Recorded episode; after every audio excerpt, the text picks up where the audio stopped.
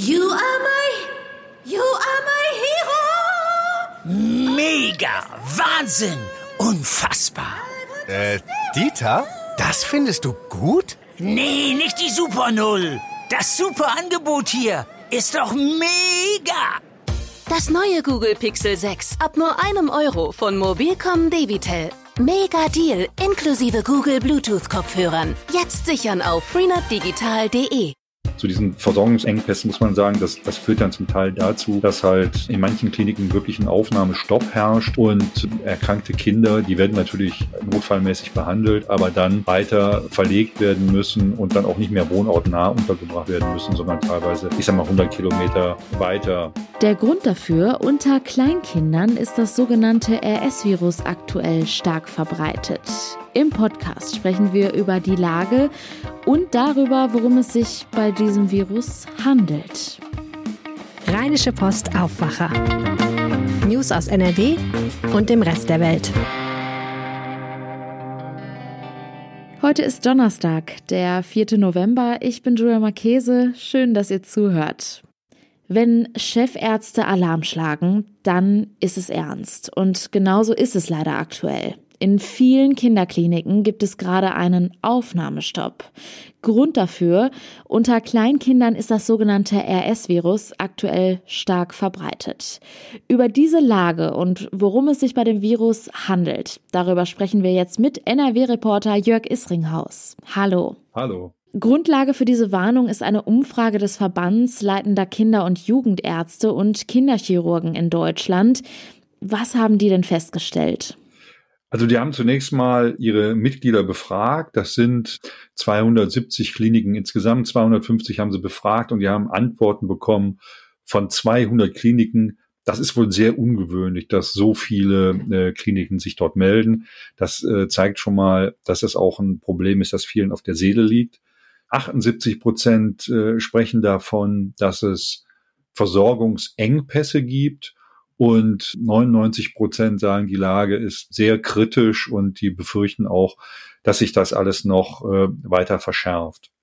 Zu diesen Versorgungsengpässen muss man sagen, dass das führt dann zum Teil dazu, dass halt in manchen Kliniken wirklich ein Aufnahmestopp herrscht und äh, erkrankte Kinder, die werden natürlich notfallmäßig behandelt, aber dann weiter verlegt werden müssen und dann auch nicht mehr wohnortnah untergebracht werden müssen, sondern teilweise, ich sag mal, 100 Kilometer weiter versorgt werden in einem anderen äh, Krankenhaus, wo noch ein Platz da ist. Wir sprechen über einen Virusinfekt, dem RS-Virus. Was genau löst er denn aus?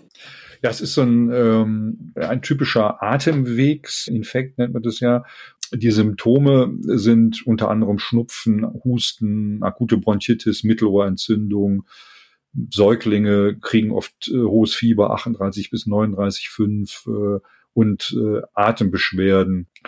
Und äh, auftreten äh, tut dieses Virus äh, meistens in den Wintermonaten.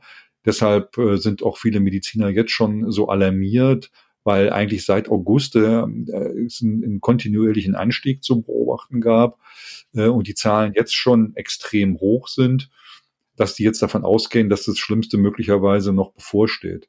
Also es wurden da Zahlen genannt von einer Kinderklinik, die jetzt nicht verortet wurde, aber eine große Kinderklinik, die in den letzten fünf Jahren keinen einzigen RS-Fall hatte und jetzt schon 90 Kinder versorgt hat. Daran sieht man mal die Dimension, äh, wie sich das plötzlich entwickelt. Ja, enorm. Wir haben hier im Aufwacher auch schon darüber geredet, das Coronavirus trägt leider dazu bei. Inwiefern?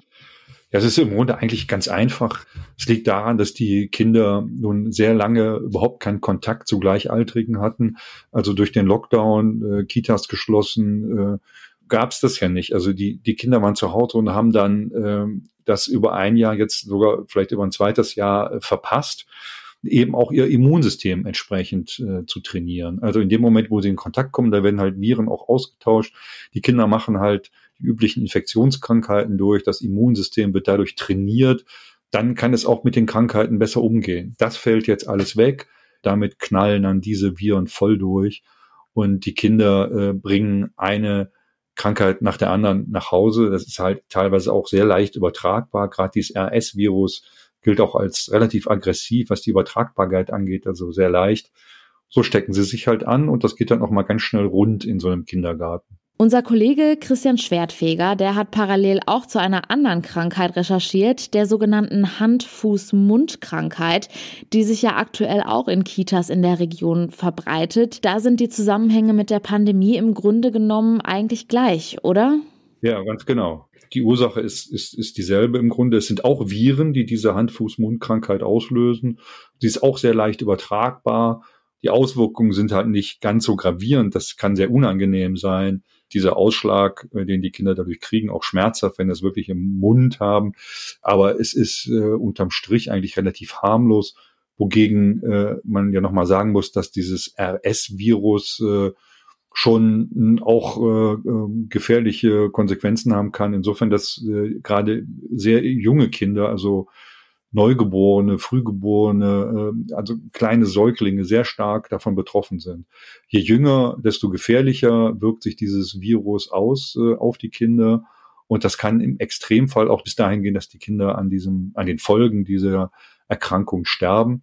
Das tritt sehr selten auf, passiert sehr selten, aber es gibt diese Todesfälle und äh, die Mediziner haben natürlich große Angst, dass äh, sich das in diesem Winter möglicherweise häufen könnte und dann doch eine ungewöhnliche hohe Zahl vielleicht von äh, Sterbefällen zu äh, bedauern wäre. Was muss dann jetzt also passieren?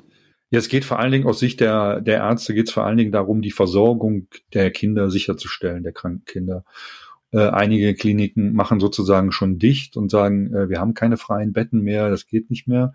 Das Ganze hängt zusammen mit der sogenannten Pflegepersonaluntergrenzenverordnung, sehr sperriges Wort die aber dafür sorgen soll, dass das Pflegepersonal in den Krankenhäusern nicht überlastet wird. Das ist eigentlich eine, eine, eine gute Sache, dass man sagt, ein äh, Pfleger, eine Pflegerin, eine Schwester betreut so und so viele Patienten. Bei Kindern äh, ist der Schlüssel, soweit ich weiß, sechs äh, Kinder äh, auf eine Krankenschwester oder einen Krankenpfleger je nachdem, wie, wie viel Personal dann halt vorgehalten wird, ist dann halt irgendwann äh, die Station voll. Und dann muss man halt als Krankenhaus sagen, entweder sagen, wir, wir nehmen keine Kinder mehr auf, oder man sagt, wir gehen jetzt uns darüber hinweg, also dann betreut halt ein Pfleger eben mehr Kinder. Das ist dann aber möglicherweise mit Strafzahlungen verbunden. So die meisten äh, Kliniken halten sich eben nicht daran, weil sie sagen, die Versorgung der Kinder hat oberste Priorität aber ein Teil der, der Kliniken macht es schon, also etwa 25 Prozent haben die Ärzte gesagt, der Kliniken äh, befolgen diese, diese, diese Grenze. Und deshalb steht jetzt die Forderung im Raum des Verbandes, diese Pflegepersonal-Untergrenzenverordnung auszusetzen für die nächsten Monate. Und zwar zeitnah, schnell zu handeln, eine Forderung an das Bundesgesundheitsministerium, die dafür zuständig sind, äh, da zu reagieren. Man hat da auch schon eine Anfrage gestellt vor einigen Wochen, keine Antwort bekommen. Und äh, das soll jetzt nochmal mit Nachdruck passieren, dass man diese Forderung stellt. Es ist, muss man sagen, während der Hochzeit äh, der Corona-Pandemie äh, ist diese Verordnung auch schon mal ausgesetzt worden für äh, eben für Erwachsenenbetten. Das will man jetzt äquivalent auch für die Kinder erreichen. Chefärzte und Ärztinnen schlagen Alarm wegen dem RS-Virus. Die Infos dazu hatte NRW-Reporter Jörg Isringhaus. Vielen Dank. Ein sogenannter Bußgottesdienst. Der soll Mitte November im Kölner Dom stattfinden. Im Kern geht es da um den sexuellen Missbrauch in der katholischen Kirche. Und über diesen Gottesdienst wird gestritten. Was genau ist da eigentlich geplant? Was ist die Kritik? Und wird dieser Gottesdienst am 18. November stattfinden? Darüber sprechen wir jetzt mit Kulturchef und Kirchenexperte Lothar Schröder. Herzlich willkommen im Aufwacher. Ja, hallo. Lothar, was genau ist denn dieser Gottesdienst?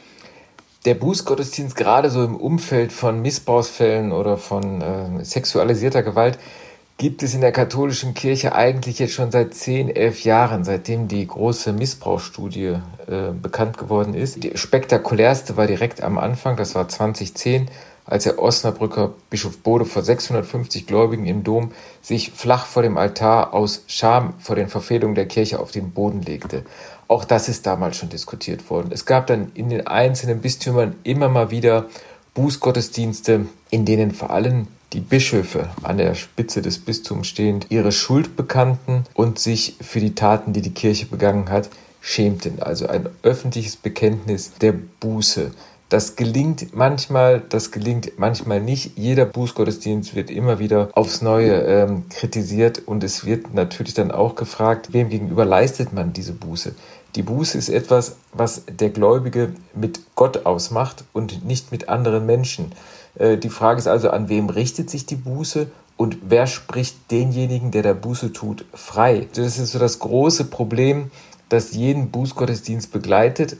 Auf der anderen Seite werden Bußgottesdienste auch von Laien immer wieder gefordert, weil das einfach ein sichtbares Zeichen ist, dass die Kirche möglicherweise etwas kapiert hat, was sie da angerichtet hat, was sie immer noch anrichtet, auch mit ihren nach wie vor unveränderten Strukturen. Jetzt ist es ja so, dass sich der Kölner Erzbischof Kardinal Rainer Maria Wölki aktuell in einer Auszeit befindet. Auch er stand ja zuletzt heftig in der Kritik. Hintergrund war, dass er vor ungefähr einem Jahr ein Gutachten zu sexualisierter Gewalt nicht veröffentlichte. Er ist also bei dem Gottesdienst nicht dabei. Was genau ist denn für den Gottesdienst geplant? Was konkret geplant wird, äh, ist noch nicht bekannt. Da tüftelt man noch äh, rum. Ähm, ein Bußgottesdienst ist von den Laien im Erzbistum Köln schon vor zwei, drei Jahren gefordert worden vom Diözesanrat. Und ganz konkret hängt das natürlich mit der Person des Erzbischofs Rainer Maria Wölki zusammen. Der Diözesanrat wünschte sich, dass der Kardinal sich mitten in die Kölner Kirche stellt und ein Schuldbekenntnis ablegt und Buße tut. Der Kölner Kardinal ist nicht mehr im Erzbistum. Er ist noch bis Anfang März, äh, wie du sagtest, hat er sich eine Auszeit genommen, ist derzeit, glaube ich, in Holland. Äh, und von daher fehlt so ein bisschen die unmittelbare Ansprechperson. Wer jetzt den Gottesdienst leitet, ist der Weihbischof Rolf Steinhäuser, der in Abwesenheit von Wölki, ich sag mal, als Verwalter des Erzbistums eingesetzt wurde. Er ist übrigens auch der einzige Bischof im Bistum, dem keine Pflichtverletzung nachgesagt wurde. Also ein bisschen hat man den Eindruck, das ist einfach der falsche Ansprechpartner, der in diesem Bußgottesdienst äh, Buße leistet für die Institution Kirche. Eigentlich gehört an diese Stelle Kardinal Wölki. Über diesen Gottesdienst wird jetzt viel gestritten. Ist denn nur die Abwesenheit von Kardinal Wölki ein Kritikpunkt oder gibt es da auch noch weitere Gründe? Das ist vielleicht ein Grund. Der andere Grund ist, dass im Erzbistum mittlerweile so viel Glaubwürdigkeit verloren gegangen ist, dass jedes Mal, wenn irgendetwas zum Missbrauch oder zur Aufarbeitung von Missbrauch gesagt oder getan wird, sich immer sofort Diskussionen anschließen von Betroffenen, von Nicht-Betroffenen. Und selbst die betroffenen Kreise untereinander sind gespaltener Meinung.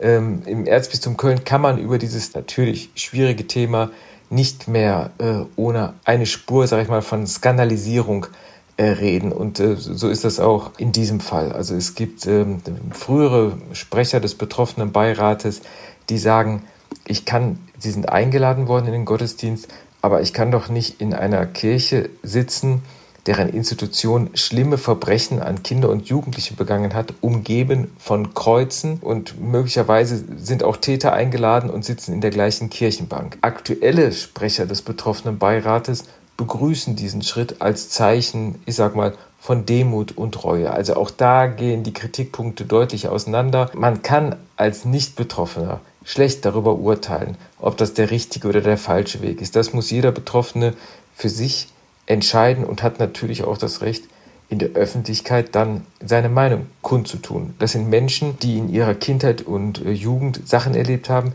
die in den meisten Fällen das ganze Leben sie begleiten, äh, prägen und äh, sie vor große Probleme stellen. Was ist denn deine persönliche Einschätzung zu diesem Thema? Denkst du, dass der Gottesdienst so wie geplant stattfinden wird? Ich habe mit dem, äh, dem Sprecher des Erzbistums gesprochen. Man geht davon aus, also man ist festen Willens, dass man den äh, Bußgottesdienst stattfinden lässt. Vielleicht wird man äh, auch noch stärker als bisher Betroffene einbeziehen, dass man irgendwie einen Rahmen findet, der es möglich macht, würdig diese schlimme Vergangenheit und Gegenwart der Kirche zu bedenken. Es wäre besser gewesen, wenn man das nicht angekündigt hätte und wenn man den, äh, den Administrator, den apostolischen Administrator Weihbischof Rolf Steinhäuser nicht in diesen Zugzwang gebracht hätte, äh, jetzt diesen Gottesdienst zu machen. Dem Erzbistum tut es sicherlich nicht gut, glaube ich, äh, den Gottesdienst zu feiern. Grundsätzlich, wenn alle Betroffenen eingebunden sind, sind vielleicht Bußgottesdienste sicherlich eine Möglichkeit zu zeigen, dass man bereit ist, mit den Betroffenen neue Wege zu gehen. Über die aktuellen Entwicklungen zu diesem Thema halten wir euch natürlich hier und auf RP Online auf dem Laufenden.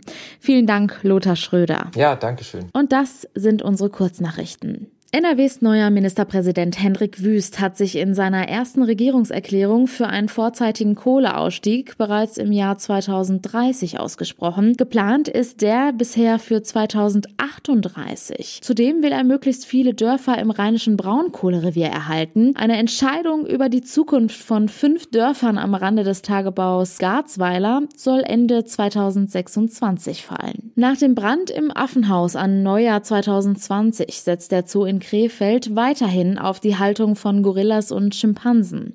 Der erste Abschnitt des Artenschutzzentrums könnte 2022 fertiggestellt sein. Das teilte der Zoo mit. Bei dem Großbrand waren etwa 50 Tiere gestorben, darunter acht Menschenaffen. Zum Schluss wie immer noch der kurze Blick aufs Wetter. Und das wird ungemütlich nass. Im Tagesverlauf sind immer mal wieder Schauer möglich. Die Temperaturen liegen zwischen 6 und 9 Grad. Das meldet der Deutsche Wetterdienst. Und das war der Aufwacher vom 4. November. Habt einen schönen Tag. Ciao. Mehr Nachrichten aus NRW gibt's jederzeit auf RP Online. rp-online.de